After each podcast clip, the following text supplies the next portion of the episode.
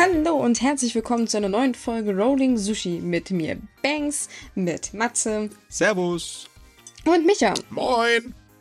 Yay, die Chaos-Truppe ist wieder da. Und Bank spricht auch wieder das Intro. Huhu. Ah, ich sag ja mal, ich bin immer für Abwechslung, aber wenn man sich's wünscht, naja, dann, dann mache ich das natürlich doch gerne, ne? Jetzt ist Schleimerin. einmal, einmal ausgefallen und schon haben sich die Leute beschwert. Nö, Ja, äh, darüber ja haben sie sich nie, nicht ne? beschwert. Nee, nee, nee, nee. Es kam nur die Frage, warum ich neuerdings das Intro einspreche, weil ich das doch die letzten paar Male gemacht habe. Ja, zwei, zwei drei Mal war es, glaube ich, jetzt im Mhm. Wechsel immer. Aber naja, ich, ich dachte, ein bisschen Abwechslung kann mal gut tun, aber gut, wenn man es nicht will, dann will man es nicht, ne? Das ist richtig. Oh ja, Gott. Was er nicht kennt, das frisst er nicht der Bauer. Ist ja Hey, ich esse so. meine Kartoffeln auch nur mit Salz und nicht auf einmal mit Zucker. Mit Ja, na- Zucker, ja, na oh gut. Gott. Ich meine, ich esse noch nicht mal Kartoffeln, aber egal, ach, egal, lassen wir das.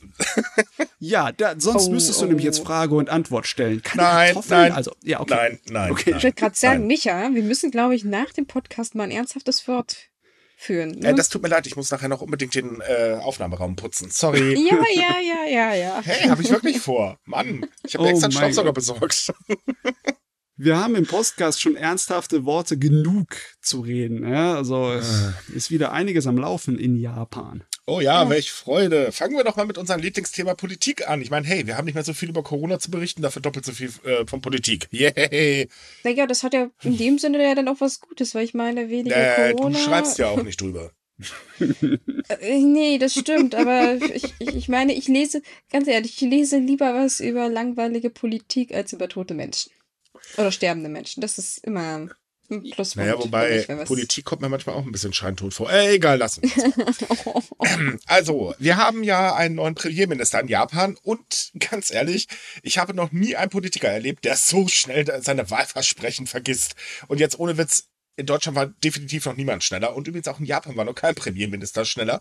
Denn Kishida hat im Prinzip eins seiner wichtigsten, ähm, ja, Wahlversprechen, ich will nicht sagen gebrochen, aber zumindest hinten angestellt. Denn äh, für ihn war es ja so ganz wichtig, das Wohlstandsgefälle in Japan muss halt bekämpft werden und ähm, äh, die Löhne müssen angehoben werden und äh, so weiter und so fort. Problem an der Geschichte ist, nachdem Kishida äh, am Ver nee, äh, nicht vergangenen Sonntag, wir sind ja am Podcast, ähm, ja, also vor jedenfalls an dem einen Sonntag da zum Premierminister wurde, ist am Montag der Aktienkurs an der Tokio äh, Börse nach unten gefallen und sage und schreibe kurze Zeit später, ich glaube, es war eine Stunde oder so, ist er mit seinem Kurs komplett zur Seite gerudert und hat gesagt, nein, wir müssen jetzt erstmal die Wirtschaft stärken, damit wir überhaupt was zum Verteilen haben. Übersetzt Mhm. bedeutet das, jo Leute, wir machen dann mal die Abenomics weiter, ne?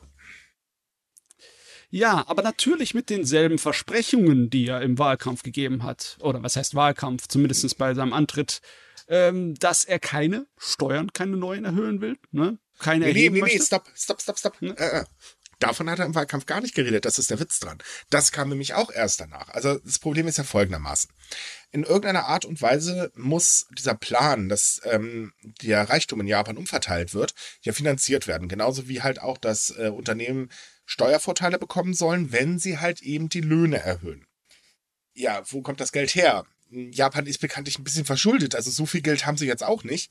Und ähm, die einzige wirkliche vernünftige Möglichkeit wäre entweder, oder was heißt die einzige, es sind ja drei Möglichkeiten hat das Land. Entweder die Verbrauchssteuer erhöhen, was aber dann wiederum die ärmeren Haushalte trifft, oder mehr Schulden machen, was Japan sich eigentlich gar nicht leisten kann, denn irgendwann müssen die Schulden auch mal zurückgezahlt werden. Oder man erhöht die Einkommensertragssteuer, das heißt also Steuern auf Aktiengewinne und Dividenden. Ja, und genau der lukrativste Punkt, also im Prinzip eine Reichensteuer, äh, den lehnt er ab. Ja, Hm. ähm, das ist ja zu erwarten fast schon. Es ist nicht so, als ob auf einmal die LDP ihre, ja, ihre Hosen gewechselt hat. Es ist immer noch eine konservative Partei. Äh, ja. Aber äh, ja, ich meine, jetzt äh, ist er, hat er irgendwie sich zwischen zwei Abgründe gestellt, ne? Ein Fuß auf der einen Seite und ein Fuß auf der anderen. Mhm. Ähm, Weil das äh, funktioniert jetzt noch. Er, er hält doch immer noch an seinen Zielen fest, aber er hat jetzt keine mal Möglichkeit, es zu erreichen, weil er noch sagt, ja, aber wir machen die alten Sachen immer noch weiter. Ja, im Prinzip Abenomics forever, ne? Die haben bisher gut funktioniert und äh, das passt. Und Ja. wenn wir das jetzt mal so vergleichen, wir kennen ja diesen lustigen Spruch aus unserer Politik. Wenn es der Wirtschaft gut geht, dann erhöhen sie automatisch auch die Löhne und dann wird das nach unten weitergegeben. Ich glaube, die FDP labert das immer die ganze Zeit, wenn ich mich gerade nicht irre. Ich bin mir da nicht mehr ganz so sicher. Ich versuche mich gerade von Politik in Deutschland fernzuhalten, weil es echt nervt. Ähm, das gleiche ist, oder der gleiche Satz ist eigentlich immer in Japan zu hören. Immer. Ja. Problem ist bloß, es funktioniert einfach schlicht und ergreifend nicht. Das haben die letzten Jahre gezeigt. Denn Fakt ist nun mal, dass die Haushalte äh, ärmer geworden sind. Kein Scherz übrigens. Äh, also laut einer Statistik der äh, Regierung ist das der Fall. Und zwar um, äh, ich glaube, 5% oder so, wenn ich mich gerade nicht irre. Ähm, die Reichen werden immer reicher. Ja, und die Ärmeren werden halt immer ärmer. Klappt also nicht so gut. Das Problem ist auch, und das ist der ganz, ganz große Witz eigentlich, Geschieder will Steuererleichterungen für Unternehmen, damit sie die Gehälter der Mitarbeiter erhöhen. Äh, beziehungsweise wenn sie die Gehälter der Mitarbeiter erhöhen. Ist ja schön und gut, aber diese Steuererleichterungen sind schlagartig nur noch für einen ganz kleinen, kurzen, begrenzten Zeitraum. Äh, ja, soll man dann auch nur in diesem begrenzten, kurzen Zeitraum die Löhne erhöhen oder was? Da wird kein Unternehmen mitmachen. Das sagen ja äh, mittlerweile Ökonomen noch und nöcher, dass die Idee einfach totaler Blödsinn ist. Plus eben äh, dass wir jetzt gerade Wahlkampf haben, was dazu führt, dass die Parteien sich gerade überschlagen mit etwaigen Versprechen, dass es dem Bürger besser gehen soll, etc. bla bla. Und das wird alles so Unsummen kosten, die überhaupt nicht finanzierbar sind. Wird also dazu führen, dass sich im Prinzip nichts ändern wird. Nee. Ich meine, das geht nur durch grundlegende Änderungen. Die letzten, ja, fast zehn Jahre haben gezeigt, dass äh, die Löhne in der japanischen Bevölkerung nur ganz wenig gestiegen sind. Also so wenig, dass im Endeffekt, man kann sagen, die sind stagniert.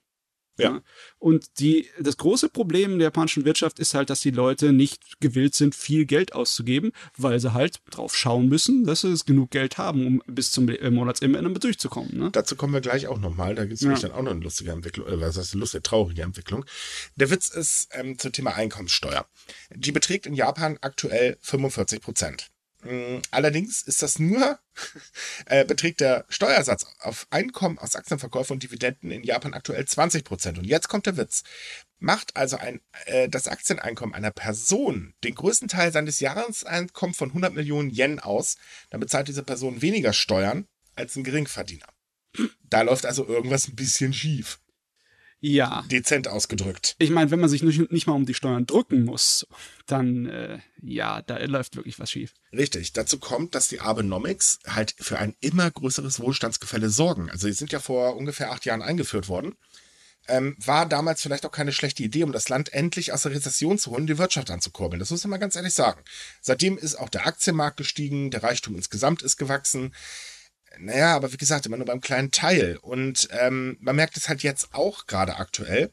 Wie gesagt, ähm, die Löhne stiegen von 2012 bis 2020 nur um 1,2 Prozent, was im Prinzip ehrlich gesagt ja äh, pf, ne, lächerlich ist. Ähm, das Vermögen der Haushalte sank von 2014 bis 2019 um 3,5 Prozent. Aber der Anteil der vermögenden 10 Prozent des Landes ist ordentlich nach oben geschossen. Der Witz ist, die Armutdsquote in Japan ist mittlerweile die zweithöchste unter den G7-Ländern und die neunthöchste unter den OECD-Ländern. Und das ist schon ganz schön krass. Ja, Dazu kommt noch ein weiterer Vergleich, denn die Anträge auf Sozialhilfe haben 2021 in Japan um 7,2 Prozent im Vergleich zum Vorjahr zugenommen. Während äh, Kaufhäuser berichten, dass die Nachfrage nach Luxusartikeln, also zum Beispiel Uhren für 10 Millionen Yen, das sind so 76.000 Euro ungefähr, deutlich angestiegen ist und auch der Absatz von Luxusautos in Japan schießt gnadenlos nach oben. Ja, da sieht man halt nur für die Leute, die sich halt leisten können und die sind halt gewachsen, ne? Aber das ist halt nur ein kleiner, wirklich kleiner Teil der Bevölkerung. Und die meisten anderen Leute, die haben alle möglichen Gewinne verpuffen sehen, weil sie einfach in die Sozialhilfe gehen mussten, weil die angestiegen ist, ne? Ganz genau, das ist das Problem.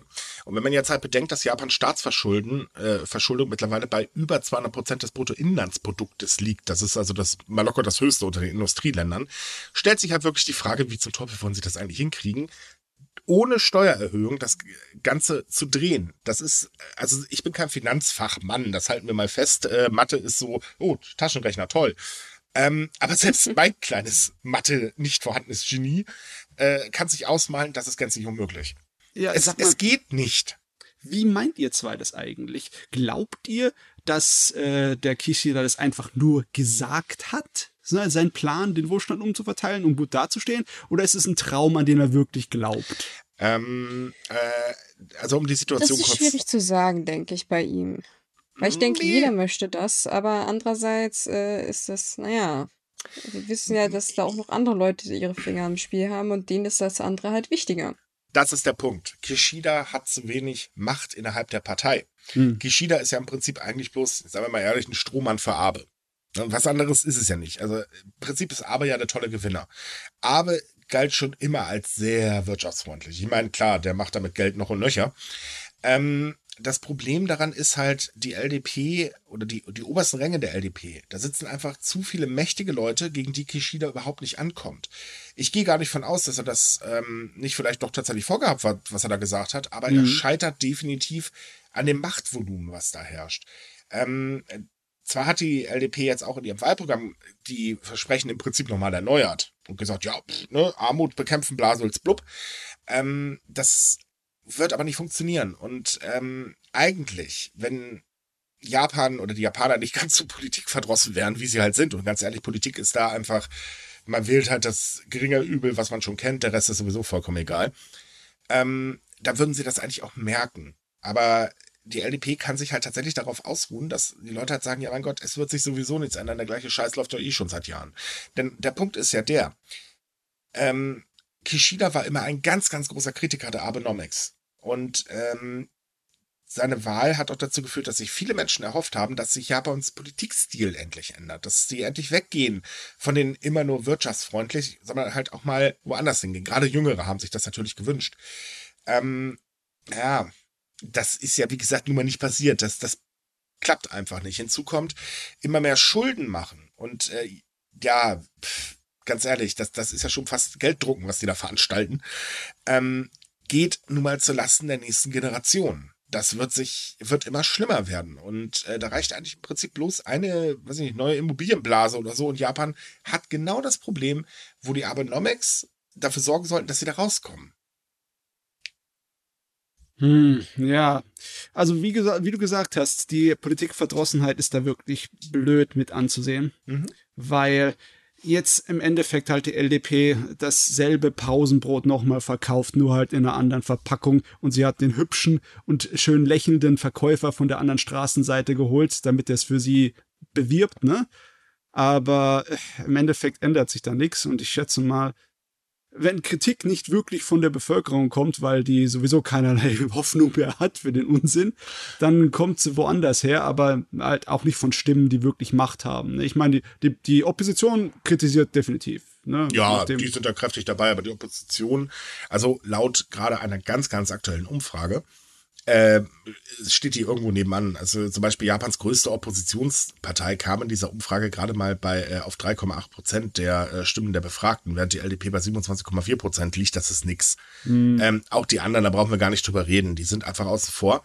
Wobei es da jetzt eine lustige Konstella Konstellation gibt, um eben die LDP zu schlagen, haben sich jetzt die Oppositionsparteien zusammengetan und haben in verschiedenen Wahlkreisen einen einzigen Kandidaten aufgestellt, um die Stimmen im Prinzip äh, zu komprimieren.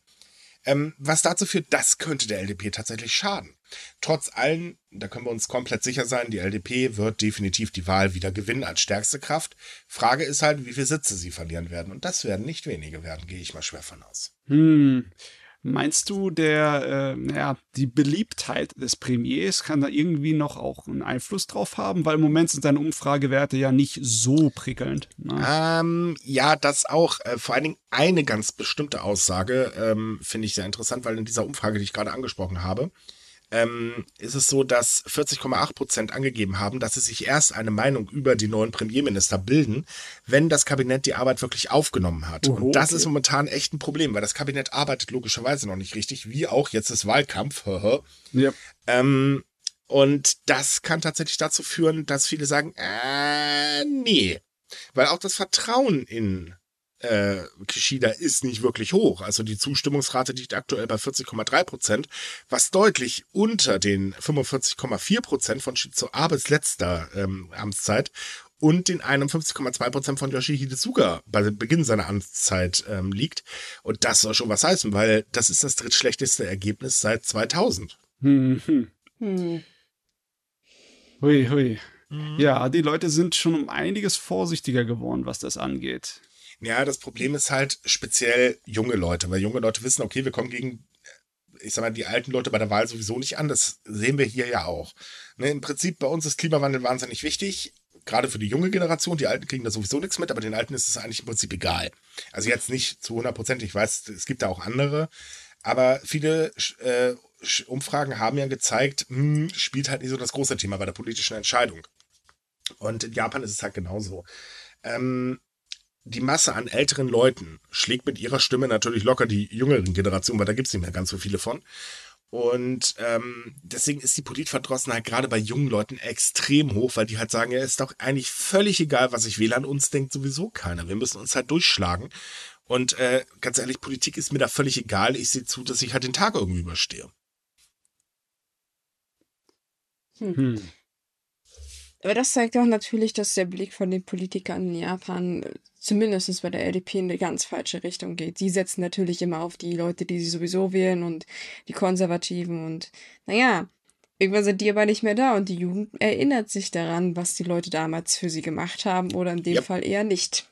Das ist halt äh, äh, kann man ganz gut mit der deutschen ähm, Politik vergleichen. Siehe CDU. Gut, bei uns ist die CDU Gott sei Dank abgekachelt. Ich glaube, wenn ich mich nicht irre, ist Laschet jetzt auch endlich irgendwie aus dem Weg äh, getreten. Hoffe ich jedenfalls. Ja, da aber, war irgendwas, aber. Ja, ich habe es heute mehr. auch nur am Rande mitbekommen. Aber ähm, es ist halt so, dass die CDU ein ganz gewaltiges Problem hat. Und das hat, gleiche hat die LDP auch. Ihre Wähler sterben weg. Hm. Ja, aber es dauert immer noch ziemlich lange, ja. Mhm. Leider ist es dann zu spät für die dringendsten Probleme, aber Fakt ist, die LDP wird sich definitiv auch nicht ewig oben halten können. Das wird einfach nicht funktionieren. Ähm, irgendwann mh, hm, klappt das nicht mehr ganz so gut. Und wenn sie halt jetzt so weitermachen, wie sie das jetzt machen, also sprich mit im Prinzip Wahlversprechen, die keine sind, äh, naja, mh, hm, das wird auch bei der größten Politverdrossenheit irgendwann definitiv nicht mehr äh, durchgehen. Naja, man, also ich selbst der, der geduldigste Mensch, der kommt irgendwann an einen Punkt, wo er sagt, okay, jetzt reicht's mir. Ich meine, das haben wir ja dieses Jahr bei den Wahlen mit der CDU gesehen. Klar, es haben immer noch genug Holzköpfe, die gewählt, aber eine Menge Leute nicht, weil sie halt gesagt haben, ich habe mir das jetzt lang genug angesehen und äh, jetzt ist Schluss ist es ja, halt das Problem, dass es immer eine Frage der Zeit ist. Und bis sich da halt wirklich was in Japan ändert, wie du schon gesagt hast, wird es zu spät sein. Ja, bei der äh, Wahl bei uns muss man aber auch eins dazu sagen, die CDU hat kein, dann sagen wir mal so, oder ich, ich sag's mal direkt raus, die CDU hat folgendes gehabt. Ganz viele Jahre lang Merkel, die Mutti der Nation. Konnte man sich drauf verlassen, da wusste man, was man kriegt. Eine Vollpfeife aufzustellen wie Laschet war vielleicht eine ganz dumme Idee. Also da hat die Personal ja auch eine ganz große Rolle gespielt. Aber das Ding ist, äh, du hast recht, irgendwann haben die Leute die Schnauze voll und es fehlt eigentlich nur noch das, der Zündfunken. Und der kristallisiert sich gerade heraus, denn ähm, wie bei uns ist auch die Inflation in Japan extrem nach oben gekachelt. Es ist nämlich so, dass ähm, die Lebensmittelpreise zum Beispiel ganz immens ansteigen. Zwar versuchen das Firmen immer noch zu verhindern, also sprich ähm, äh, die Preiserhöhung weiterzugeben, aber längerfristig wird das nicht funktionieren. Und einige Firmen haben auch schon damit aufgehört und gesagt, nee, sorry Leute, wir müssen die Preise jetzt erhöhen. Und es ist teilweise wirklich heftig, was da äh, also wie teuer das da gerade wird. Und das sind ja. ja. nicht nur diese Preise, es sind ja die Großhandelspreise gestiegen, was wiederum für die Wirtschaft ein bisschen doof ist. Ähm, die Energiepreise steigen gerade immens. Äh, das heißt also, wenn es in Japan jetzt im Winter ein bisschen kälter wird, dann Brustmahlzeit. Ähm, die Strompreise sind ouch nach oben gekachelt. Also das ist nicht so toll. Ja, Japan ist ja auch ein relativ besonderes Beispiel, was das angeht. Ist zwar teuer, dort zu leben, ne? Essen mhm. kostet viel Geld, aber die Preise sind vergleichsweise stabil geblieben über die letzten so zehn Jahre um die rum. Mhm, Und genau. jetzt der Anstieg ist, ist nicht zu vermeiden, aber er, er versetzt auch einen Schock der Kauflaune, ne? Naja, es macht mhm. halt eben ähm, sichtbar, dass die Stagnation der Löhne einfach ja jetzt richtig offensichtlich wird. Weil klar, das Preisniveau war, ja, es hat mal ein bisschen geschwankt, aber es war eigentlich immer noch auf einem recht guten Level, also auf so, so einem Mittelmaßlevel. Ähm, da konnte man das verschmerzen, dass die Löhne im Prinzip nicht gestiegen sind. Aber jetzt, wo es so nach oben steigt, und ich meine, Erdöl und Kohle sind im September um 32,4 Prozent gestiegen und die Preise für Holzprodukte sind bei 48,3 irgendwo hängen geblieben. Oh, besonders Holz, das ist nicht zu fassen. Richtig. Ähm, plus eben, äh, dass so Sachen wie zum Beispiel Kaffee wahnsinnig teuer geworden ist.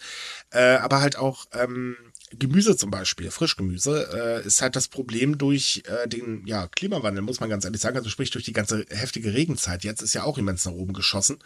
Und ähm, das Problem ist halt, jetzt fällt es auf. Und jetzt reißt es ein tierisches Loch in die Haushalte.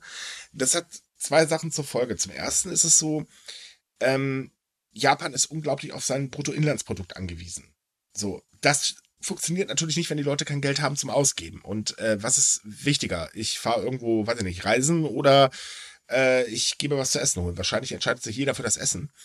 Hm. Und ähm, auf der anderen Seite ist es so, ähm, ja, dass, dass es eben dieses Zündern an der Waage jetzt da ist. Und wenn das halt so weitergeht, wird das definitiv auch dazu mehr Unzufriedenheit führen, weil klar, das kann sich nicht jeder hinnehmen. Jetzt waren ja auch schon äh, haufenweise Hilfsorganisationen, Leute, das wird hier zu teuer, das ist kaum noch finanzierbar für viele Leute. Ähm, da droht wieder Obdachlosigkeit, da droht im Winter eine kalte Heizung, weil man sich das einfach nicht mehr leisten kann. Also es ist mit Deutschland wirklich vergleichbar, weil hier in Deutschland ist es leider aktuell genau dasselbe. Die Preise steigen immens. Die Sozialhilfe steigt ja bekanntlich bei uns nicht mit, äh, beziehungsweise Hartz IV. Das sind ja, glaube ich, drei Euro bei einer Inflationsrate von, was waren das, 15 Euro, 15 oder irgendwie sowas? Na, irgendwie so in dem Dreh. Ähm, und in Japan ist es halt genau dasselbe. Und äh, in Japan geht man halt davon aus, dass die Inflation oder dieser Sprung nicht mal eben so bald wieder vorbei ist, wie das hier jetzt gerade äh, äh Wirtschaftsweisen sagen. Und ähm, ich glaube, das ist ein Pulverfass für die LDP, wenn sie halt verspricht, ja, wir ändern das, dass ihr mehr bekommt, aber dann eben nicht liefern. Das ja. wird in dieses Mal sehr übel genommen. Es ist sowieso eine eklige Ironie des Schicksals, dass gerade wenn der neue Premier von Japan sagt, wir wollen, dass ihr mehr Geld in der Tasche habt, damit ihr auch mehr Geld ausgeben kann und dann läuft die Wirtschaft und bumm, steigen die Preise ins Unermessliche. Ja gut, da kann er natürlich nichts dafür, das ja, ist klar. Dafür, also, ne? Im gesagt, Prinzip ja. ist er in der gleichen Situation wie Suga. Er hat halt das Land übernommen in einer ziemlich beschissenen Situation. Das Und muss dann, man mal ganz ehrlich sagen. Ja, vom Regen in die Traufe kommt es dann mhm. gleich. Ui. Wobei man ja sagen muss, die Sache mit den steigenden Lebensmittelpreisen ist ja ein internationales Problem. Es hat einfach was halt mit den Auswirkungen der Pandemie zu tun. Also die Preise in den USA werden auch teurer, Kanada, Frankreich, Spanien. Also da, da steigen überall die Preise an. Das sind halt leider die Reaktionen, wenn solche ich weiß nicht, ob man es Katastrophen jetzt nennen darf, aber weil halt sowas passiert, das sind halt die Auswirkungen. Damit hat man aber auch schon vorher gerechnet. Ich meine, ich kann mich erinnern, dass wir Ende letztes Jahres schon darüber gesprochen haben, dass Experten in Japan gewarnt haben, dass die Auswirkungen in Japan deutlich zu spüren sein werden. Und man hat gesagt, ja, wird schon nicht. Naja, und jetzt müssen sie halt feststellen, dass sie doch recht hatten. Aber ich kann Kishida noch soweit nichts äh, vorwerfen, weil ich er muss das, glaube ich, erstmal einschätzen, wie schlimm ja. die Auswirkungen sind. Aber er sollte natürlich schon Maßnahmen in der Hinterhand haben und nicht wieder, äh, ja, wie bestellt und nicht abgeholt dastehen und sagen, whoopsie, haben wir jetzt nichts. Kommt klar, selber klar, ne? Rechnen wir mal wie mit bestellt und nicht abgeholt. Ja, ja das ist auch das, was ich vermute, leider. das haben wir jetzt so oft erlebt.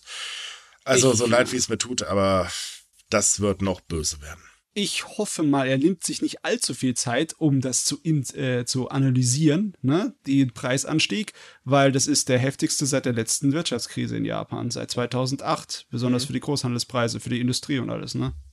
Ja, die Frage ist halt, worauf das Land ja zusteuert. Gut, ich meine, da stelle ich mir auch die Frage auch gerade in Deutschland.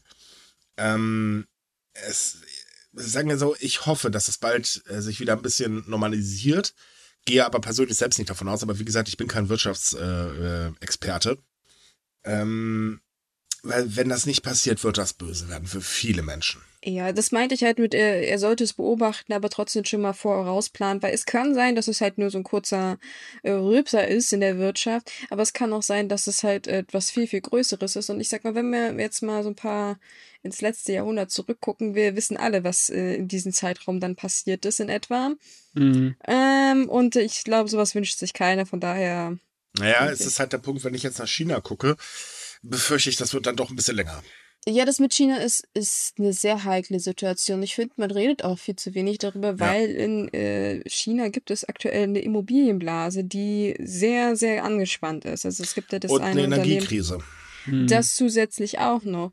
Und äh, wir wissen ja, die chinesische Regierung spricht nicht gerne über solche Sachen, aber viele Leute sind sich sicher, dass wenn jetzt nicht demnächst eingegriffen wird, zumindest von der Regierung aus oder irgendwas passiert, dass China äh, wirtschaftlich betrachtet eine tickende Zeitbombe ist. Und wenn mhm. China explodiert, dann wirkt sich das weltweit aus. Also da, vor allem Japan wird eine Menge abkriegen, denke ich. Mm, Japan, USA und auch Europa. Wir sind halt die größten Natürlich, natürlich. Ja, vor allem Deutschland, wir Idioten, wie ich immer so schön sage, aber ähm, hm. Ja, wobei wir können das noch einigermaßen abfedern. Äh, für Japan wird es ganz, ganz böse, weil China ist der wichtigste Handelspartner. Ähm, man hat zwar Initiativen letztes Jahr gestartet, ähm, um eben Firmen aus China wieder zurückzuholen, aber da ist man halt gerade erst noch am Anfang. Äh, das kann ganz schön nach hinten losgehen. Ähm, die USA ist von China geldtechnisch extrem abhängig, wird also auch nicht so toll werden. Naja, auch EU-technisch wird es auch wehtun, definitiv. Also Preise oder beziehungsweise wir können auf jeden Fall dann uns auf Teuerung einstellen, weil äh, ouch. Hinzu oh, kommt, Mann. China hängt ja in vielen Ländern sonst wo drin, was dann auch noch sehr lustig werden kann. Ja. Und da gibt's ja noch das Problem, dass Japan aktuell ja immer noch keine Leute, äh, also keine Touristen nach Japan reinlässt, äh, wo gemerkt auch immer noch keine Studenten. Ähm, uns erreichen momentan auch sehr, sehr viele Zuschriften mit, äh, Leute, könnte uns da irgendwas sagen, weil wir hier nur ähm, in, im na, nennt sich das, äh, Homeschooling sitzen, also beziehungsweise Online-Kurse mitmachen, aber wir können halt nicht hinreisen. Das ist super schwierig hier gerade für uns. Das ist ein wahnsinnig großes Problem. Ähm, es ist aber so, dass Japan jetzt aktuell gerade zumindestens die Reisesubvention wieder testweise aufgenommen hat und ausprobiert, ob es denn funktioniert. Hinzu kommt, es gibt auch die ersten Hinterzimmergespräche, wann man denn das Reisen für Touristen wieder ähm, aufnehmen könnte, denn Japan ist unglaublich abhängig davon. Und man ja. dazu sagen muss, wenn das natürlich mit dieser ganzen ähm, Geldgeschichte, also Inflation so weitergeht, dann wird sie keine Reise leisten können. Mm, also ich finde es schon bewundernd, wie schnell das ging. Vor einer Woche haben sie gefordert, das zu untersuchen und jetzt kommen schon die ersten Tests. Das ist für die liebe Bürokratie Japan ziemlich schnell. Da sieht man, dass man sich da einiges davon erwartet. Und rein theoretisch könnte es ja auch so sein. Ne? Japan könnte gerettet werden, wenn die Pandemie jetzt wirklich äh, brav ist und verschwindet von mhm. der Tourismusbranche. Ne? Du ganz ehrlich, wenn sie halt äh, sagen, Leute, ihr nur noch, also nur Geimpfte dürfen hier rein. Mhm. Und zwar Geimpfte mit einem Impfstoff, der auch bei uns zugelassen ist wäre das, glaube ich, überhaupt kein Problem. Das würde zwar nicht gleich für äh, die angepeilten, äh, was war das, äh, naja, Millionen Touristen sorgen, aber es würde erstmal überhaupt den Tourismus wieder zaghaft in Schwung bringen. Und das würde schon mal vor allem die ähm, viele kleinere Betriebe helfen, weil das Problem der Go-to-Travel-Kampagne ist, dass sie sich eigentlich auf große Unternehmen fokussiert. Ähm, aktuell ist es halt so, der Testlauf umfasst 38 Reisen, die aber nur von elf Reiseunternehmen veranstaltet werden. Und das sind halt größere Reiseunternehmen, wovon kleine Betriebe mal wieder überhaupt nichts haben. Mhm auch später, wenn sie wieder komplett hochgefahren wird, ähm, also so wie sie halt äh, im Dezember gestoppt wurde, auch da wird es halt eben wieder nur größere Firmen betreffen. Die kleineren haben ganz wenig davon. Das ist halt eben der, äh, so, wenn jetzt Leute nach Japan reisen, also Touristen, ähm, dank des Rufes, den Japan ja nun mal hat und der auch gar nicht mal so schlecht ist, ähm, sind halt auch kleine Unternehmen ähm, Nutznießer davon, weil die, der Tourismus ist halt nicht so, so ein typischer ja, weiß ich nicht, wie man das jetzt hier in, in hm, sagen wir mal, Ballermann kennt. Die Leute fahren halt eben hin mit einem Unternehmen, meistens ein größeres, und äh, genießen da dann zwei Wochen Dauersaufen oder so. Sondern da ist ja eher der kulturelle Aspekt da. Und ähm, da werden halt auch kleine Winkel erforscht und so weiter. Das ist. In Japan ist es halt üblich äh, als Tourist, was ich auch verstehen kann, weil die kleinen Winkel sind wirklich toll. Ja. Ähm, und äh, das ist eigentlich bitter, bitter nötig. Und deswegen wird halt zurzeit auch tatsächlich endlich dran gearbeitet. Das wurde auch langsam mal Zeit. Leider ist davon auszugehen, dass, äh, also wenn es jetzt nicht eine Corona-Welle ist, erstmal noch eine Grippewelle angemalzt äh, kommt. Da warten ja, äh, waren Experten ja auch gerade davor. Ähm, ich rechne persönlich genauso wie die Regierung eigentlich auch noch mit einer neuen Corona-Welle. Das würde mich ehrlich gesagt auch nicht wundern. Äh, aber summa summarum, das Land wird sich nächstes Jahr öffnen. Da gehen, also gehe ich ganz schwer von aus und da gehen auch ganz, ganz viele ähm, Experten von Reiseunternehmen von aus, weil länger wird sich das Land das nicht leisten können. Ja, aber diese Experten und ihre Voraussagen, die machen mich ein kleines bisschen stutzig. Ich meine, diese Grippewelle, die da kommen soll, die soll ja schwer sein, weil wir letztes Jahr keine hatten, weil die Leute sich halt mit Dings, mit Masken und mit ein bisschen Quarantänebedingungen sich mhm. zurückgehalten haben. Ne? Dann wurde die erstmal ausgelöscht, die Grippewelle. Aber jetzt erwarten sie, dass sie kommt, weil sich halt alles öffnet. Also die, das kann ja nur passieren, wenn keine Corona-Welle über den Winter schwappt ne, und dafür sorgt, dass wieder halt die Leute zu Hause bleiben und Masken schön brav tragen. Also die gehen davon aus, dass keine große Corona-Welle kommt, sonst würde ja auch keine Grippewelle kommen können. Nein, in? Japan gehen sie tatsächlich von der Corona-Welle aus. Sie, ah, sie gehen aber von aus, ne? Also ist- deswegen weiß ich beides. nicht so genau. Also die, ne? reden, die reden tatsächlich von beiden. Die reden sowohl von einer Corona-Welle wie auch von einer Grippewelle. Ähm, ist halt die Frage, was wird nachher passieren, aber eins von beiden wird passieren. ja. Naja, Endeffekt. Wobei ich gerade heute gelesen habe, dass äh, festgestellt wurde, dass in der letzten Corona-Welle es weitaus weniger Clusterinfektionen gab, gerade weil ähm, viele Leute geimpft sind. Und das Problem bei der Grippewelle in Japan ist meistens, dass es halt zu diesen Clusterinfektionen kommt. Also frei nach einem, dem Motto, ein Schüler rotzt in der Klasse, die ganze Klasse ist, fällt aus und eine Woche später ist die ganze Schule geschlossen. Und deswegen wird ja auch dazu, Entschuldigung, aber der war gut. ja, aber so, so läuft das meistens ab. Irgendjemand rotzt in der Klasse rum, die Klasse wird krank und zack, wird dann die Schule meistens geschlossen, weil, weiß ich nicht, ein halbes Dutzend Klassen komplett Ja, krank das sind. stimmt schon. Und äh, deswegen wird auch aufgerufen, dass sich unbedingt die Leute auch für, äh, gegen Grippe impfen lassen sollen, weil sie halt festgestellt haben, hey, dass Leute einzeln krank werden, ist ja an sich nicht so das Problem. Es- Das Problem ist, dass sie dann alle anderen anstecken. Und ähm, deswegen. Und deswegen, liebe Leute, hier auch mal der Aufruf, wenn ihr könnt, lasst euch gegen Grippe impfen. Nur so Ja. zur Sicherheit. Das ist, kann definitiv nicht schaden. Nee, das Und hey- Faszinierende ja, daran ist ja, dass die Gesundheitsexperten nicht nur in Japan davor waren. Es ist ja auf der Rest der Welt auch so, dass sie genau dieselben Sachen erwarten diesen Winter. Und man muss jetzt mal ehrlich sein, ähm, die Corona-Impfung hat anscheinend auch nicht wirklich geschadet, denn äh, wir sollten ja alle im September sterben. Wir leben alle noch, tada. ja, ich fühle mich noch sehr, sehr gesund eigentlich. Ja, ich behaupte auch, äh, dass ich als Buddhist nicht nochmal wiedergeboren wurde. Ähm, also gehe ich mal von aus, dass auch eine Grippeimpfung einen, ehrlich gesagt, dann doch nicht unbedingt schaden wo, äh, würde. Und äh, ich glaube, es ist immer noch besser, als mit einer Grippe flach zu liegen. Mm, Also, ich habe immer gehört, das muss man selbst ein bisschen sein Risiko abschätzen. Also, es wird nicht für alle Leute empfohlen. Man muss, Nee, sollte nee, sich das da aber natürlich definitiv nicht. mit seinem Hausarzt beraten. Die haben da meistens mehr Ahnung als wir, die keine Mediziner sind. Ja, als, als so drei, als die drei vom Podcasten. ja, ja. ja. Weißt doch, die Podcast-Experten, die wissen alles und über Und alles. wissen dann doch und, nichts. Ja, ja. Mhm. Ach ja. So, Ja. Kommen, kommen wir doch mal eben zu was Lustigem. Denn da, also über die News, äh, es gibt immer so Artikel, die schreibe ich einfach mit einem fetten, breiten Grinsen. Und da gehört der Oh nämlich je. auch rein.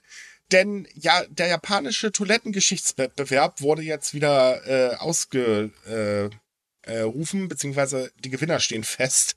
Und das sind so herrliche Texte. Das ist also wirklich Spaß für die Freude. Ähm, dieser Wettbewerb äh, wurde jetzt schon 17 Mal von Toto veranstaltet. Das ist einer der größten Toilettenhersteller in Japan.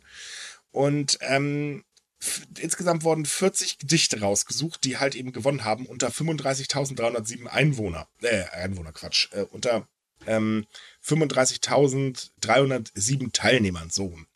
Und der ganz große Gewinner ist ein Gedicht, äh, das ja eigentlich an einem äh, wie soll ich sagen, der eigentlich die Fröhlichkeit eines Toilettengangs erklärt. Denn Aufstehen von der Toilette und weiterleben. Das ist der absolute Gewinner. Man muss dazu sagen, ähm, die äh, Gedichte sollten in etwa 14 Silben abgegeben werden. Das ist ein Zenrü. ähm, ja, und das äh, hat sehr gut funktioniert anscheinend. Ja, ich bin, ich bin echt froh, dass einige von den äh, Gefühlen, die da in den Gedichten ausgedruckt werden, äh, dass da ich mich wiederfinden kann, weißt du? Dass die Japaner nicht unbedingt eine komplett andere Einstellung zu ihren verrückten super Hightech-Toiletten haben wie der Rest der Welt, ne? Wenn du da so Sachen hast wie der Deckel hebt sich, ich trete zurück und bewundere ihn. Ja, oder Äh, was, ich- was ich auch ziemlich so zynisch fand, war, es klopft an der Tür. Ich lebe. Der Großvater antwortet. ich lebe noch, ich bin noch am Leben. Oder Danke auch, sehr. auch, äh, auch ziemlich gut war, das Klopfen bedeutet, beeil dich und verschwinde. Oh Mann. Ah, das mit dem Leben, das hört sich her an, als wenn derjenige einen sehr schlechten Burrito gegessen hat. Mann. Und schon länger auf Klo sitzen. Aber es waren halt auch so solche Gedichte bei, wie zum Beispiel, dies war der einzige Ort, an den ich gehen konnte während der freiwilligen Zurückhaltung. Das zeigt eigentlich auch schon, dass die Menschen, ähm, ja, schon ganz schön zu kämpfen hatten mit dieser, äh, Leute geht bitte nirgendwo hin und so weiter und so fort. Ja, klar. Also es sind schon teilweise auch sehr heftige Sätze, muss ich sagen. Aber so im Großen und Ganzen war das, also sind das wirklich, ich habe mir die 40 durchgelesen und ich habe mich teilweise beömmelt vor Lachen, weil die einfach echt gut waren. Ich dachte ja im ersten Mal, als ich das gelesen habe, dass es eher darum ging, Gedichte auf dem Klo zu schreiben. Also ich Und das wäre auch mal eine wäre Idee. auch eine Idee, aber so ist es natürlich lustiger. ja. Oh man, ja, das, die ganze Kultur darum ist einfach nur wert, sich mal zu Genüte zu führen. Allein so Sachen wie die Geräuschprinzessinnen, ne, diese kleinen Ah. Geräte, die dann äh, Maturgeräusche machen, damit es nicht so peinlich ist, wenn jemand anders hört, wie man sein Geschäft verrichtet, ne? Beziehungsweise es dann nicht hört. Ah, schön. Oder auch äh, wirklich die, die vollautomatischen Sensoren, dass wenn du reinkommst Ja. und die, die Toilette führt sich auf, gibt äh, Begrüßung von sich und fängt an, sich aufzuwärmen, dann denkst du dir auch so, ja, ich bin in Ja. der Zukunft angekommen. Ja, man muss aber auch dazu sagen, es ist auch immer sehr lustig, wenn du an einer Toilette gerätst, wo du einfach partout überhaupt nicht verstehst, was zum Teufel man da jetzt machen muss. Ähm, das erinnert mich immer so an diese drei Muscheln. oh Gott. Ja. Also so, äh, ich wollte eigentlich nur auf Toilette und nicht zum Mond fliegen, verdammt nochmal. Ich weiß, also eine, eine Bekannte von mir hatte auch mal so eine Toilette zu Hause, weil ihr Vater immer in Japan gearbeitet hat und oh, ich hab, es war immer so eine Herausforderung, sich zu überwinden, da rauszugehen. Man saß da wirklich wie, weiß ich nicht, so ein, so ein, so ein Space Shuttle und dachte sich so, warum sind hier so viele Tasten? Ich will doch nur spülen. Ähm, Die Äh. Gedichte werden jetzt übrigens auf Toilettenpapierrollen gedruckt und dann in Buchhandlungen verkauft. das finde ich auch noch cool. So, ähm, so landen Toilettenrollen in Buchhandlungen. Yay. Oh Also- Mann. Ich habe auch schon äh, Toilettenrollen in Buchhandlungen gesehen und das waren so Sudoku-Toilettenrollen. Da konntest du dann, weiß Oh, ich nicht, dich hinsetzen. Und, wobei ich mich frage, gibt es wirklich Leute, die sich vorher die Mühe machen, jedes Sudoku auf jedem Blatt auszufüllen, bevor sie es benutzen? Ja, garantiert. Weil ich meine, sonst ist es ja irgendwie so ein bisschen verschwendetes Geld, wenn ich das so einfach abreiße. Naja, ich, ich wette drauf. Garantiert. Oh, ich Ja. bin eigentlich nur froh, dass die Toilettenpapierkrise von Anfang letzten Jahres nicht mehr wiederkommt. Äh, stopp, stopp, stopp. Toilettenpapier ist, äh, das war auch ein lustiger Bericht. Ähm, Toilettenpapier, da steigen gerade die Preise ganz immens. Also ähm, die Zeitung, wo ich das gelesen habe, stand original über äh, Schrift drin, Scheiße wird teurer. Oh Gott. Ne? Ich, weiß, ich weiß leider nicht mehr, welche das war, aber ich glaube, das war die BZ, wenn ich mich gerade nicht irre. Falls ja, äh, das so ist, dann äh, Props an die BZ, super Überschrift. Ey, Ah, zu naja, früh gut. gefreut. Ich hoffe, also, naja, teurer heißt ja nicht, dass es dann weniger gibt, aber ich hoffe einfach, dass wir das nicht normal erleben. Einerseits, weil das war eine sehr hey, merkwürdige wir sind Situation. nicht England. Das stimmt. Entschuldigung Nein, für das den Seitenhieb, ich aber der musste jetzt sein. Ich habe es gestern gehört von einem britischen Journalisten, den Namen werde ich jetzt nicht sagen, weil wir sind ja nicht ganz gemein, dass er sagt, ja, dass der Preisanstieg in Deutschland ja auch beweist, wie sich äh, die Situation in Britannien ja eigentlich gar nichts damit zu tun hat und dass ja auch die Regale in Deutschland jetzt leer seien. So. Ich weiß nicht, welchen Supermarkt er gesehen hat, aber ähm, ich Hm. habe keine leeren Regale bei mir und ich habe eine Menge Supermärkte. Ich wollte gerade sagen, also es sah heute beim Einkaufen auch nicht so aus. Ja, ich weiß nicht, keine Ahnung. Vielleicht war hey- er vor, vor Ladenöffnung da, ich Ja, weiß es nicht. Man, man redet sich die Situation halt weiterhin schön. Viel Spaß bei. Obwohl wir haben momentan eine Knappheit an Papiertüten bei uns im Rewe. Das ist hart. Mal gut, dass ich immer einen schrecklich. Rucksack dabei habe, aber viele Leute sind da echt gut am Fluchen. Ja. Am Papier. Fluchen ist jetzt übrigens auch wahrscheinlich die äh, Präfektur Ibaraki. Denn 2020 hat Ibaraki endlich geschafft, nicht mehr die schlechteste, blödeste, unbeliebteste Präfektur Japans zu sein. Tja, 2021 hat sich es leider wieder erledigt. Oh Mann. Aber man muss mal dazu sagen, dass mittlerweile der Gouverneur gesagt hat, I don't care. Und dieser, die haben jetzt im Prinzip gesagt, ach, ist doch wieso so ein blöder Titel? Wer, wen interessiert das? Wir machen jetzt unser Ding einfach weiter und versuchen praktisch nicht mit aller Gewalt. Wobei man sagen muss, was, was ich ein bisschen seltsam finde, ist, dass die Umfrage ein irrsinnig hohes Gewicht hat, wenn man bedenkt, dass nur 35.000 Personen dran teilgenommen haben. Ah, aber wenn du es mathematisch, rechnerisch siehst, sind 35.000 Personen ein ziemlich guter Schnitt. Also schon ab 10.000 Ja. kannst du aussagekräftige Sa- Umfragen machen. Ne? Wollte ich auch gerade sagen. Das ist für japanische Verhältnisse nicht schlecht. Also da haben wir sonst normalerweise Sachen mit so, oh, da haben nur 5000 mitgemacht. Das ist Das immer ein stimmt. bisschen schwierig. Allerdings verstehe ich es nicht, weil ich bin ganz ehrlich, Ibaraki ist eine wahnsinnig schöne Präfektur. Ja, ich, wahrscheinlich ist das eine rein japanische Sichtweise. Ne? Ich meine, we- wenn das wirklich in einer Welt passieren würde, wo man die Touristen von außen fragen würde, wird es vielleicht anders aussehen. Ne? Am Aber beliebtesten so- ist übrigens wieder Hokkaido. Ja. Ach, Kyoto Platz 2, Okinawa den dritten und Tokio den vierten. Osaka äh, hat jetzt auf dem fünften Platz gemacht. Uhu. Ich meine, wie du vorhin gesagt hast, Banks, einige Leute haben schon aufgegeben, aber andere anscheinend nicht. Die wollen dann doch jetzt das Ruder wieder rumreißen und was nehmen sie? Natürlich das, was gerade im Moment ganz heiß und beliebt ist, ein Virtual YouTuber für Ibaraki. ja, stimmt, äh, das Mädel. Das macht übrigens sehr cool. Also, wir verlinken aber den Artikel unten drunter.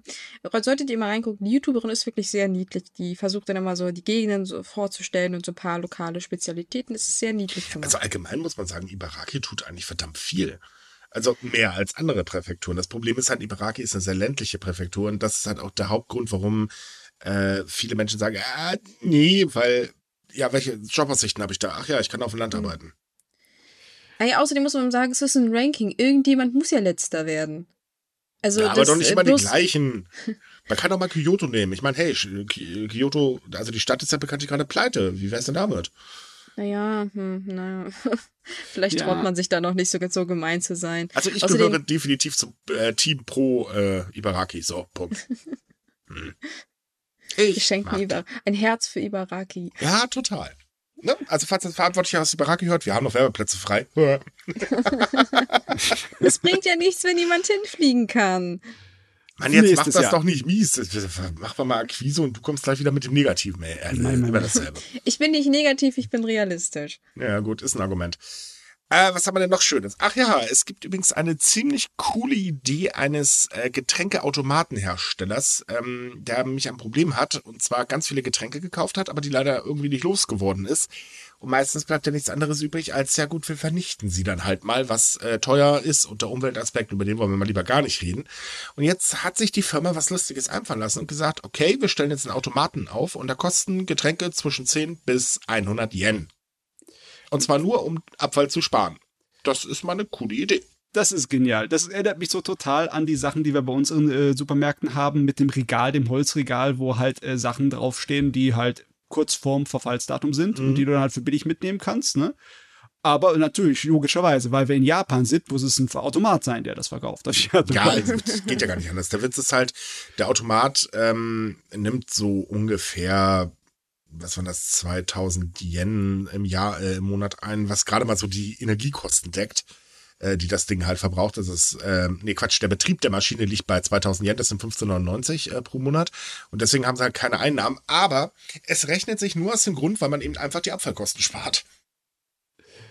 Es ja. ist ja meistens tatsächlich so ein Argument in Japan, warum immer mehr Unternehmen ähm, solche Aktionen machen oder auch Kooperation mit anderen Unternehmen eingeben, äh, weiß ich nicht, um zum Beispiel Essensreste für andere Sachen wieder verwerten werden. Zum Beispiel jetzt ein Unternehmen, das äh, Biokraftstoff aus äh, alter Rahmensuppe gemacht hat, was ich mhm. sehr faszinierend fand.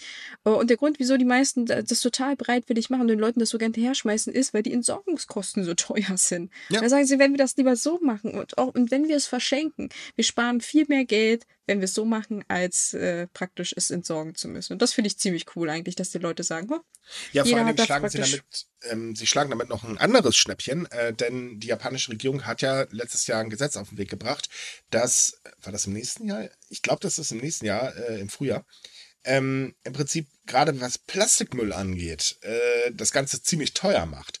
Und mhm. naja, damit umgehen sie das Ganze dann auch schon mal wieder. Und das funktioniert so gut, dass sie jetzt auch einen zweiten Automaten aufstellen wollen.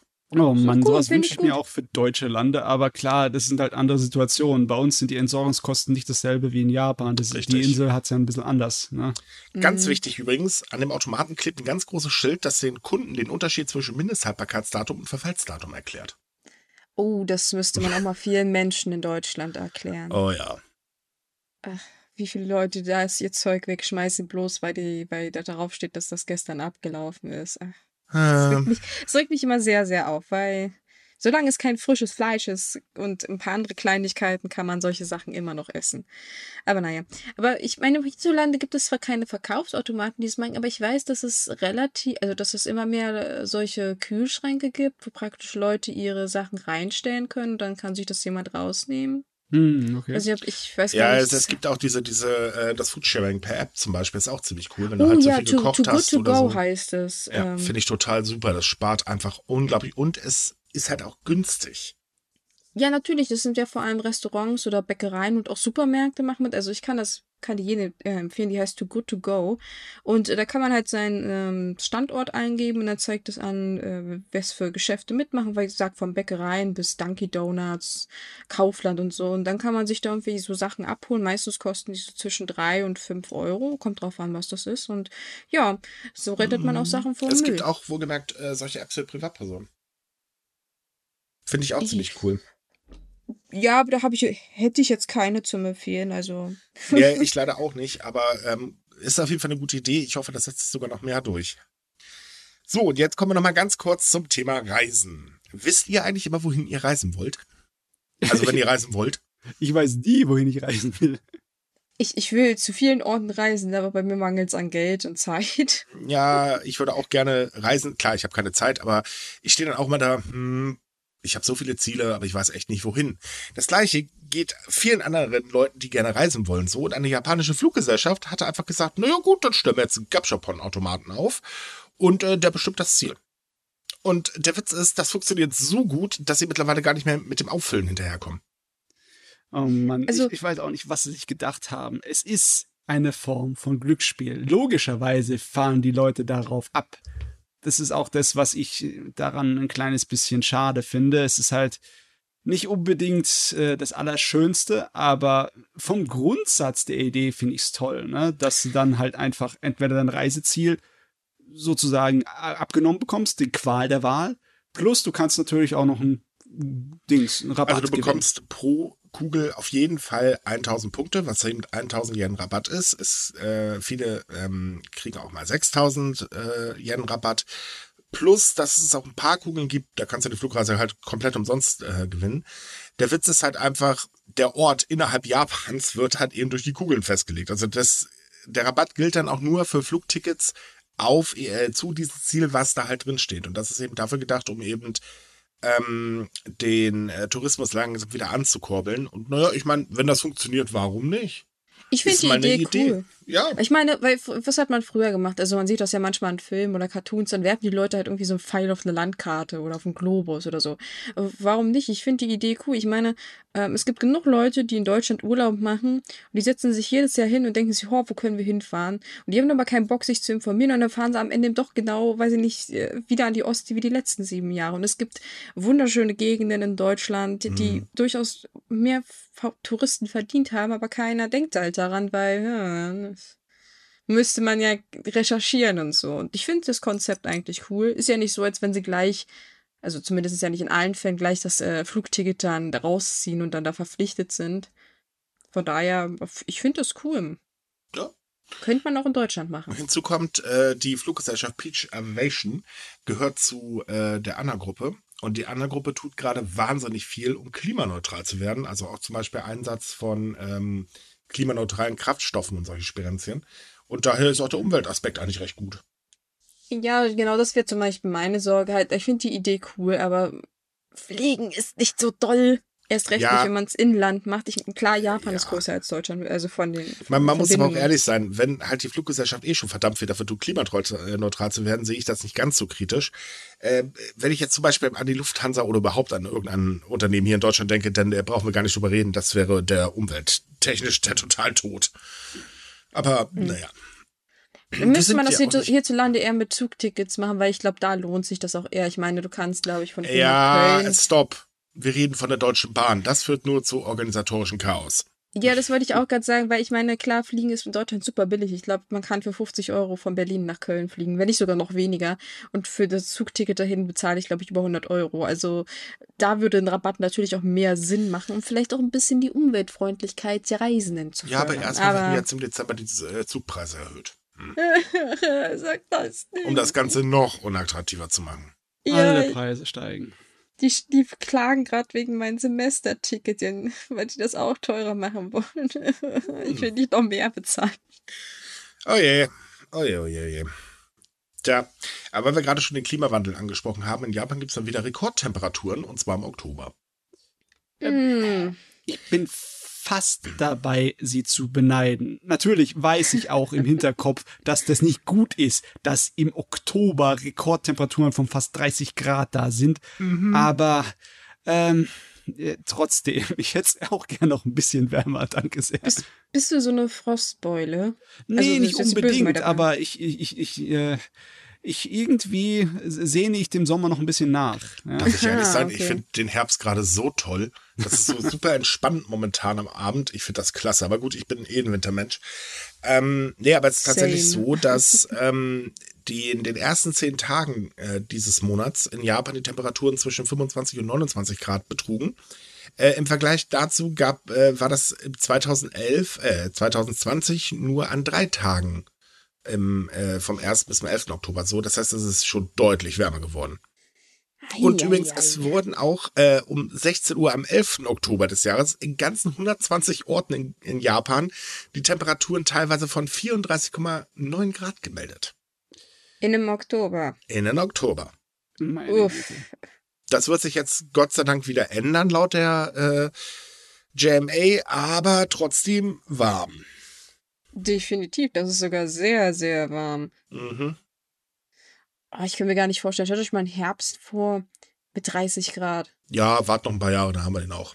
Ja, dank, danke, danke. Soweit wollte ich Hey, ich meine, wir haben doch jetzt mittlerweile sowieso nur noch drei äh, Jahreszeiten. Wir haben ja nur noch äh, Frühling, Herbst und Herbst. Ja, irgendwie schon. Ja. Und jetzt, und jetzt lachen wir drüber. Nachher haben wir dieses Jahr den härtesten Winter seit langem, weißt du, mit so drei Meter Schnee.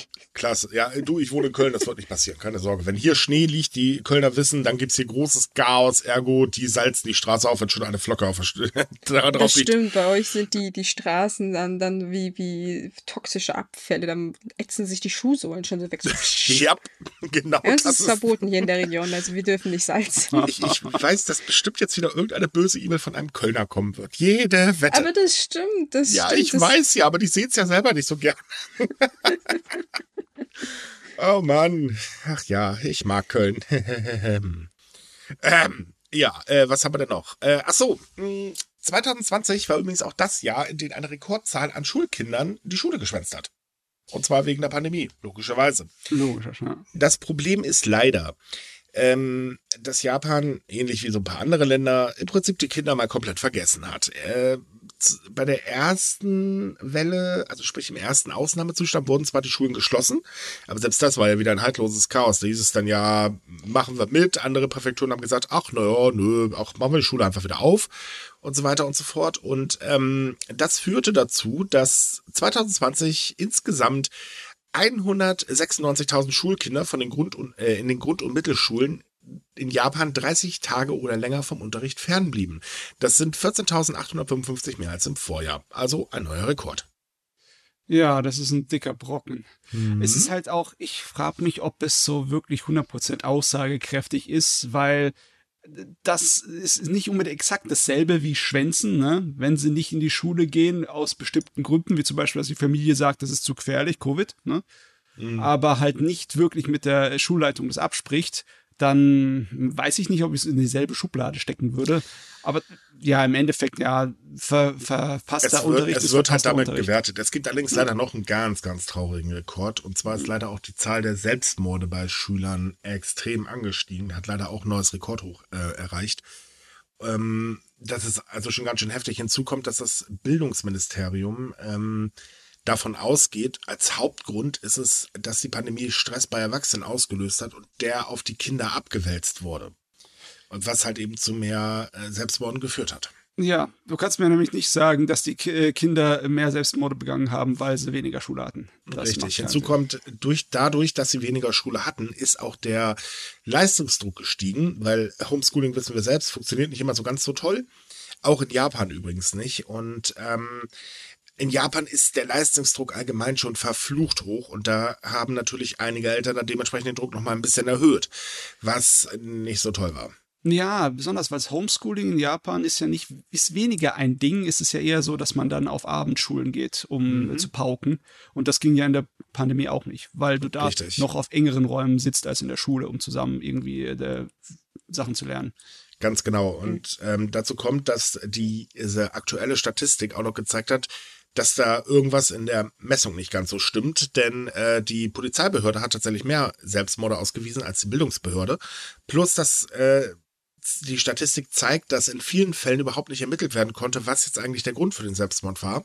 Also normalerweise ist es so, dass die Bildungsbehörde immer loslegt und dann äh, ähm, halt äh, den Fall nachgeht, um eben zu gucken, gab es häusliche Probleme und so weiter und so fort oder schulische und dann halt im Nachhinein eben ähm, dementsprechend das Ganze oder den, den ja, wie soll ich das ausdrücken? Also äh, im Prinzip noch versucht, Maßnahmen zu ergreifen. Ähm, ist danach natürlich zu spät, brauchen wir nicht drüber reden. Aber man konnte in vielen Fällen einfach den Grund nicht ermitteln, denn ähm, es waren halt auch sehr viele Kinder eigentlich aus komplett völlig intakten Elternhäusern dabei. Mhm. Also, weil Matze meint, man bringt sich ja nicht in der Schule einfach um, weil man nicht da immer hingehen kann. Ähm, es gab aber auch äh, zum Beispiel die Fälle, dass die Leute einfach sehr einsam waren, also die Kinder sehr einsam wohnen, weil erstens fällt der Schulalltag weg, aber es fällt auch der, das Schulleben danach. Also die ganzen Clubs und Treffen, Vereine und so, das ist viele auch weg. Und viele haben deswegen sehr lange keinen Kontakt zu ihren Freunden gehabt oder nur sehr, sehr wenig. Und das hat viele halt auch sehr stark belastet. Plus, wie weit es sich auf die Zahlen auswirkt, wie du ja gerade gesagt hast, ist schwierig zu sagen, weil es gibt halt kaum Nachforschungen zurzeit, mhm. deswegen, weil die das halt nicht geschafft haben. Plus die Tatsache, und das ist, äh, wird auch noch ein ganz großer Grund äh, gewesen sein, ähm, Eltern waren halt auch größtenteils im Homeoffice. Äh, neue Situation, Kinder noch dazwischen rumkopsen, brauchen wir nicht drüber reden, das ist schwierig. Ähm, dadurch wurde halt nochmal Druck ausgeübt, der halt, ähm, ja, leider auch wieder zu dem traurigen Ergebnis geführt hat ja, die indirekten Auswirkungen der Corona-Pandemie. Da werden wir wahrscheinlich in der nächsten Zeit noch viel mehr davon ja. aufdecken. Leider.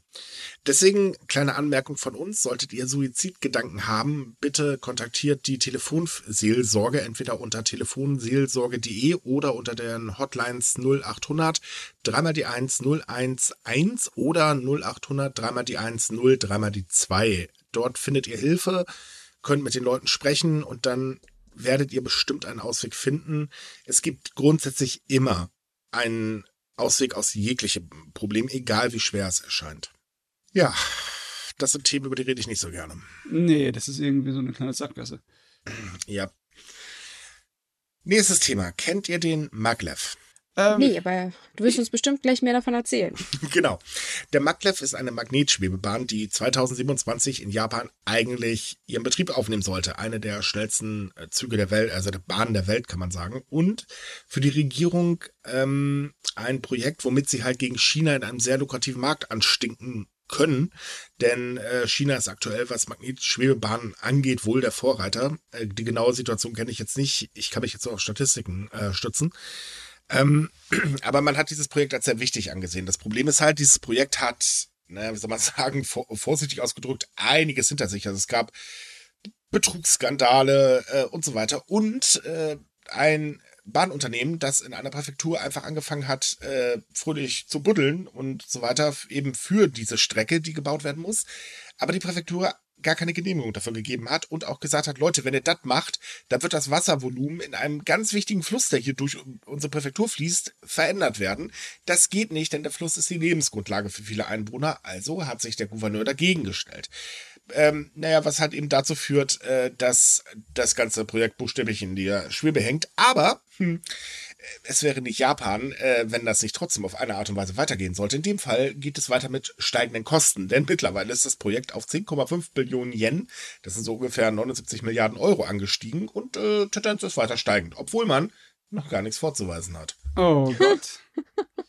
Japan, das, das, äh das, Land, das so stolz ist auf seine Züge und auch zu Recht, ne? Ja. Und dann passiert sowas. Ja, das ist halt lustig. Im Moment versucht ähm, die, äh, das Bahnunternehmen gerade innerhalb der Präfektur die Kommunalverwaltung auf seine Seite zu bekommen, die aber größtenteils auch sagen, ey Leute, ähm, nein. Ähm, und sie haben extra ein Expertengremium ähm, eingesetzt, äh, das halt untersuchen soll, wie stark der Wasserbestand des Flusses durch die Bauarbeiten gesenkt wird. Das Gremium sagt in einem Zwischenbericht, da passiert nichts. Äh, die Präfektur sagt auch, nö, wir zweifeln den Bericht nicht an, allerdings zweifeln wir die Daten, die für die Studie genommen worden sind, ziemlich an. Äh, ja, also summa summarum, äh, das wird noch sehr lustig werden. Und besonders wird es noch sehr lange dauern. Oh ja. Puh.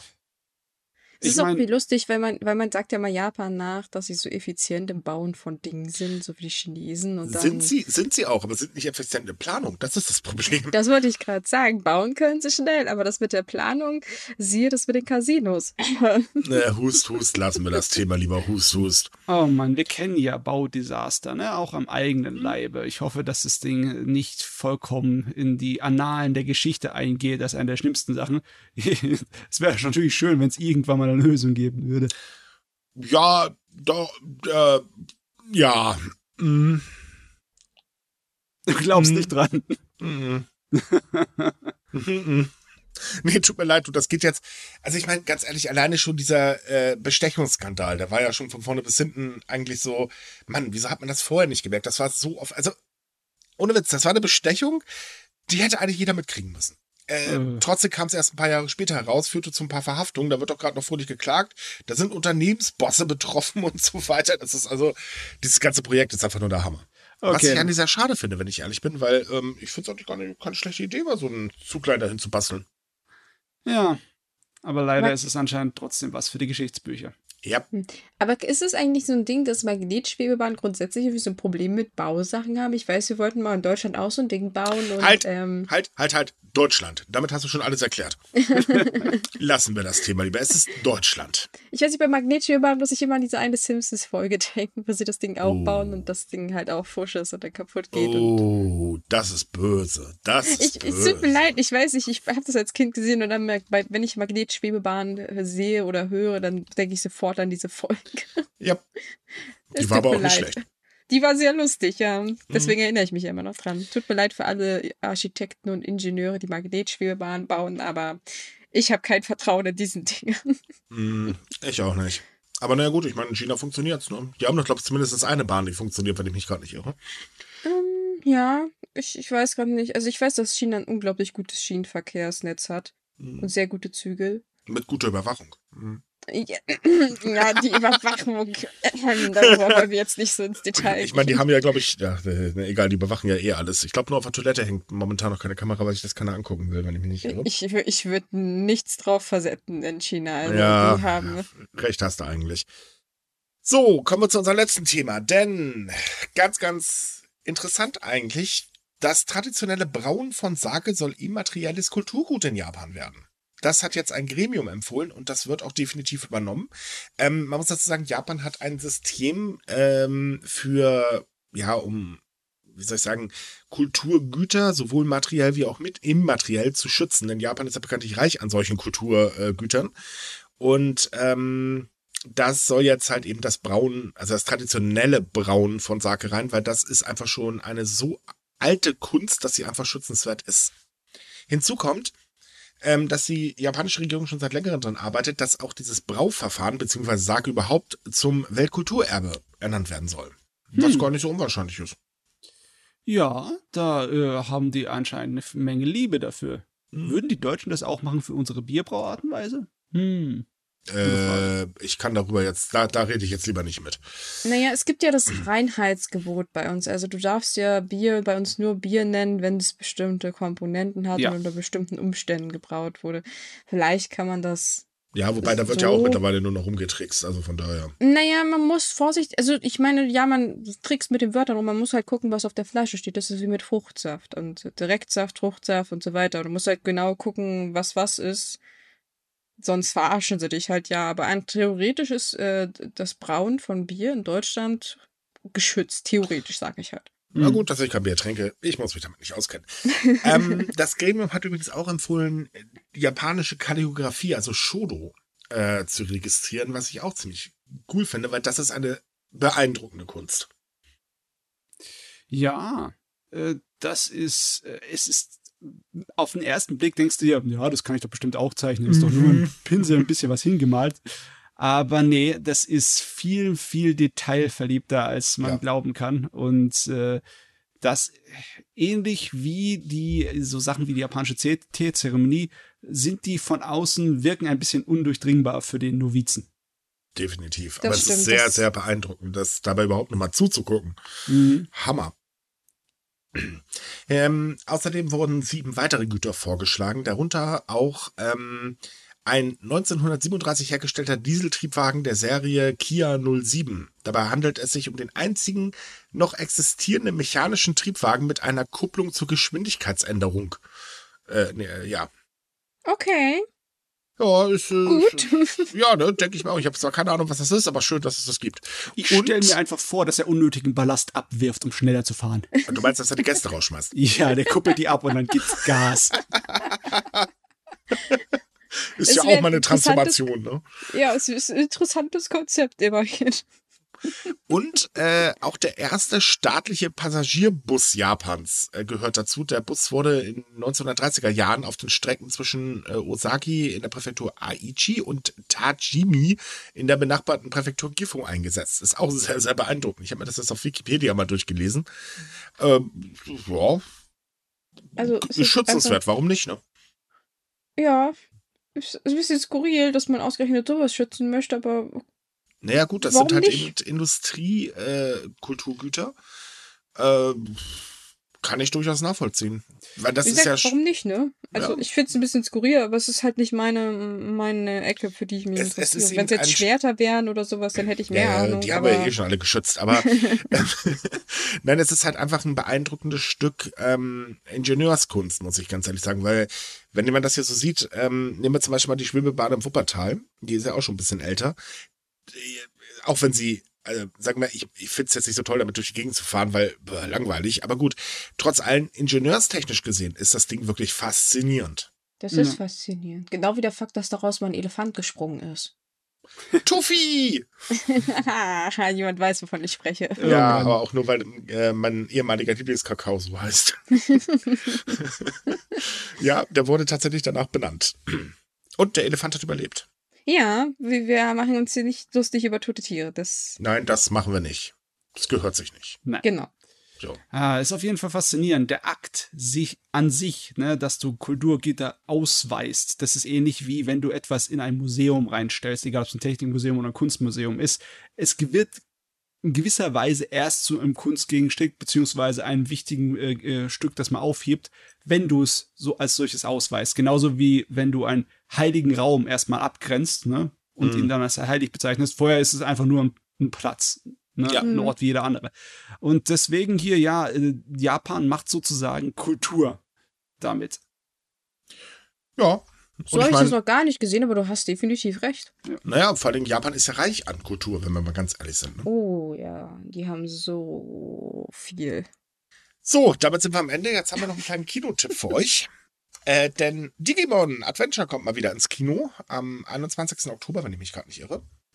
Äh, kleiner Tipp, solltet ihr euch angucken. Wir verlinken euch unten in der Videobeschreibung äh, die Seite, wo ihr rausgucken könnt, wo der Film läuft. Falls ihr Anime im Kino gucken wollt, kann man eigentlich immer nur empfehlen. Und aktuell ist es vielleicht auch mal eine ganz schöne Abwechslung.